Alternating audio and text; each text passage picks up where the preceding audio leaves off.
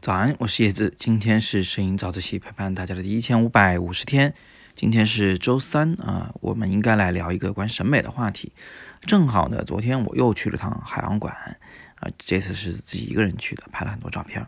那呃，我其中有一张很喜欢很喜欢照片的，就是这一张。其实很简单，就是一片蓝蓝的啊，然后里边水里面有很多的杂质，呃，水泡漂浮在水里。远处呢，有一只啊，有一头应该说是白鲸，因为个头非常非常大啊。嗯，你们现在可能看不出来，但是它就是你能想象的那种鲸鱼的那种个头。我很喜欢这张照片，甚至我把它呢设成了我的新的屏保。所以我上一次拍那个水母的照片，才在我手机上停留了一两天而已。那今天呢，我就想就着这张新照片来给大家讲讲审美。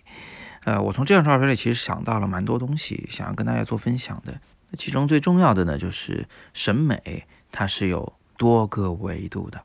你比如说呢，最基础、最基础的，或者说是啊，摄影的初学者对自己、对别人的一个最基础、最基础的要求，就是照片要清晰啊。这个其实就是审美的一个很基础的维度，是以清晰为美。那在风光摄影里面，还有在那个微距摄影里面，那个清晰的美啊，是几乎是必要的吧？可以这么讲。那除此之外呢，审美还有更多的维度，比如说构图的维度，画面是否均衡，呃，它这个画面的那些几何形状所表达出来的那些情感，是否能跟我们的主题相呼应？这个是。构图的维度，还有色彩的维度，比如色彩如何搭配啊，啊偏暖还是偏冷啊，还是都有啊？主色调是谁呀？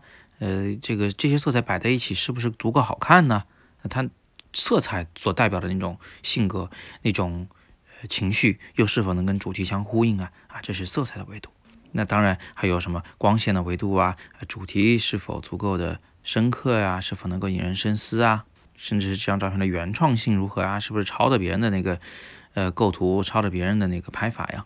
等等等等吧。总之呢，审美是有多个维度的。但是啊，今天最想跟大家讲的道理，不是说有这个维度一二三四，大家都记住了，不是这个意思。我是想让大家知道一个事实，就是。我们在对一张照片进行评分的时候，或者说它是不是一张好照片的时候，我们并不会苛求它在所有的维度上都达到一个极致的状态。比如说，亨利·卡迪布勒松他在拍那个抱着酒瓶子回家的小男孩的那个照片的时候，那张照片其实那个腿那儿裁的怎么看怎么怪，就是那构图其实看上去是有点问题的啊。比如说罗伯特·卡帕拍的啊诺曼底登陆。那个照片是模糊的，清晰的美他根本就达不到，但是他这一点都不妨碍啊他们成为优秀的，甚至是最伟大的摄影作品。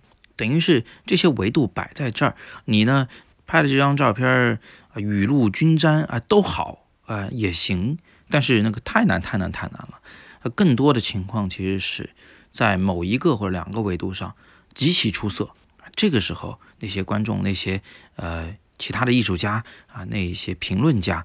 他们对这张照片的评价呢，呃，会自动忽略那一些并不怎么好的维度啊。当然，我们也常常听到一种说法，就是说，哎呀，这张照片好是好，就是可惜，哎，这个的意思就是说，它有的维度非常的领先，但是有的地方呢，可能就是欠缺了啊。这又说明什么问题？这其实是说明，就是说，呃，当你有一个维度特别特别强的时候，其他的维度呢？我们不指望它同时都非常强，但是至少不要出现特别明显的短板，就特别致命的伤，这个不要有就行了。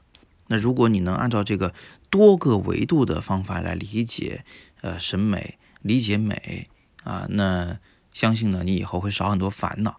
就是有的时候你说这张照片我看不懂啊，这照片都是模糊的呀，啊，就像我拍的这张照片一样，说我自己特别喜欢，我相信肯定有学生说，老师您这拍的都是模糊的呀。你怎么能喜欢他的啊？那以后你就不太会有这种烦恼了。至少对我自己而言，就这张照片虽然是模糊的，但是它有一个非常好的优点，就是它的那个符号意味特别特别强。这头鲸它特别有那个我们脑海中的理想中的鲸的那一种感觉啊，那个轮廓，那个动态。而且整个画面的这个色彩的氛围非常具有神秘感。虽然是在海洋馆里拍的，但是实际上看上去就像深海里拍的一样。呃，那在这个时候，画面中的那种模糊也好，那些杂质也好，它就反而变成了一种优势，就是它能够证明那个不是条小鱼，那是一条非常大的鲸，并且离我在一个很远的距离上，所以我才不可能把它拍得非常的清楚。它也让一个呃小小的海洋馆里的这么一个场景，变成了一种嗯，更像是自然界中。捕捉到的这么一个场景，因为在自然界中，如果你偶遇头鲸的话，是吧？你的拍摄不一定是能够非常的完美的，它可能会有各种各样的意外啊。这样一来，这些瑕疵就不算什么瑕疵了啊，至少对我自己而言。最后呢，满足一下某些同学的需要啊，昨天早自习下面看到军兜兜同学和菠萝肉同学想让我分享我这两次拍的这个水族馆的照片做屏保。呃，那我就不客气了，我就把照片都放到百度云盘上，然后呢，把这个下载链接和密码就放到今天的早自习的下方。照片我都给出最大分辨率的啊，这样大家比较方便用。但是呢，请大家就仅做自己的屏保，好不好？哈，就不要拿出去干别的事儿。那今天我们就暂时的先聊这么多。有更多的摄影好课呢，还是请大家戳阅读原文。也欢迎你把早自习通过点赞看啊，发到朋友圈啊，来推荐给更多的朋友，这是对我的最大的鼓励。